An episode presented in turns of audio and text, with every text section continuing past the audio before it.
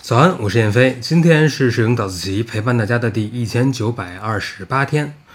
那前段时间呢，北京疫情比较严重，我也是被居家隔离了三十三天，上个礼拜刚刚解封。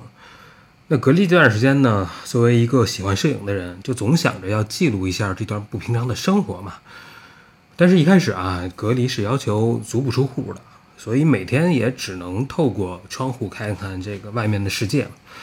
那我的第一组记录疫情的照片啊，就是拍的每天我卧室窗外的这个变化。我放几张在下面，大家可以看一下啊。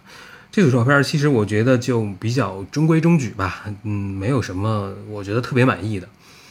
那直到隔离的第二十九天啊，就是突然宣布说我们小区可以由封控状态变为管控状态了，也就是说我们终于可以下楼了。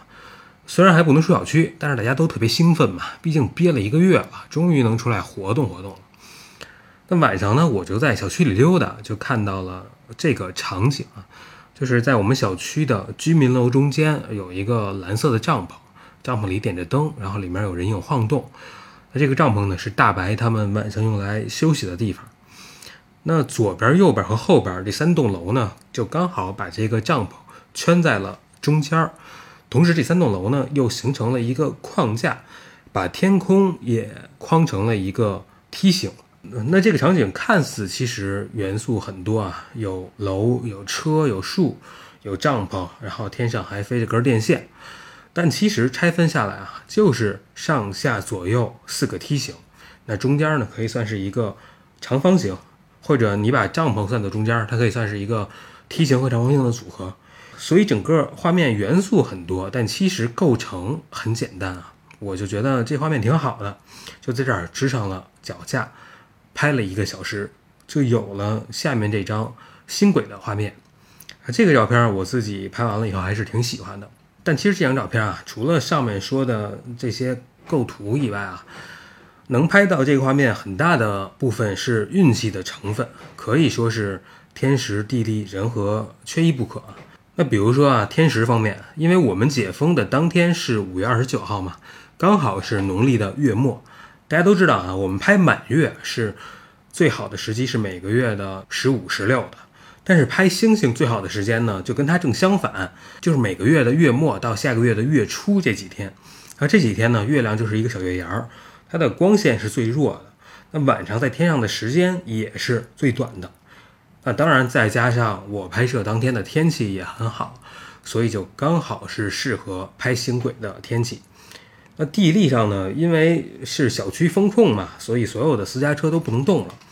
我就正好有机会能把机位架在了整个停车场的出口的位置。所以平时这个地方肯定是不可能让我架这么长时间拍一个小时星轨的。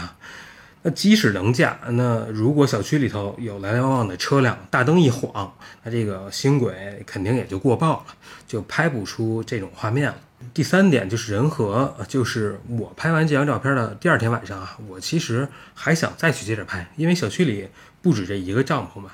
我想看看有没有更好的画面。结果第二天呢，所有的帐篷里就都没人了，灯也就都灭了。到了第三天，这些帐篷也就都给拆了撤了，我们小区也就没两天解封了。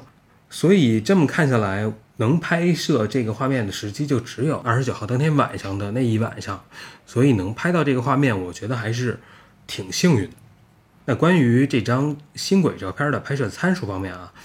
这个我们之前早自习里头其实就讲过很多次了，我把链接发出来，大家可以点进去直接看，很详细。但是有一点需要提醒一下啊，就是拍星轨我们需要 M 档手动曝光嘛，控制光圈、快门、感光度。但这三个数值呢，要根据你拍摄的场景和使用的器材的不同啊，是有很大变化的。这个链接里给的数值，大家可以仅作为参考啊。那具体的数值，你可以在你拍摄现场拍一张二十到三十秒的照片，看一下这个画面，OK 了，然后你再继续一个小时、两个小时的这样拍下去。那今天的这套集呢，其实就算是分享了一些疫情期间我记录自己生活的画面吧。那其实不只是我啊，之前呢，叶老师、李明老师他们都发过记录自己疫情期间啊生活的早自习，我把链接也放到了文末，大家感兴趣的可以点进去看一下。我觉得喜欢摄影早自习的听众啊，咱们肯定都是喜欢摄影、热爱生活的。那疫情对我们的生活或多或少都是有一些影响的，我们的生活方式啊、生活环境都在发生着变化。但是不管怎么样吧，我觉得这都是我们自己的生活，都是值得我们非常认真的去记录一下的。那一段时间以后呢，当你回过头再翻看这些照片，这一定是一段特别难忘的经历吧。所以也希望大家都能够拿起自己的手机或者相机，去记录这段不一样的时光吧。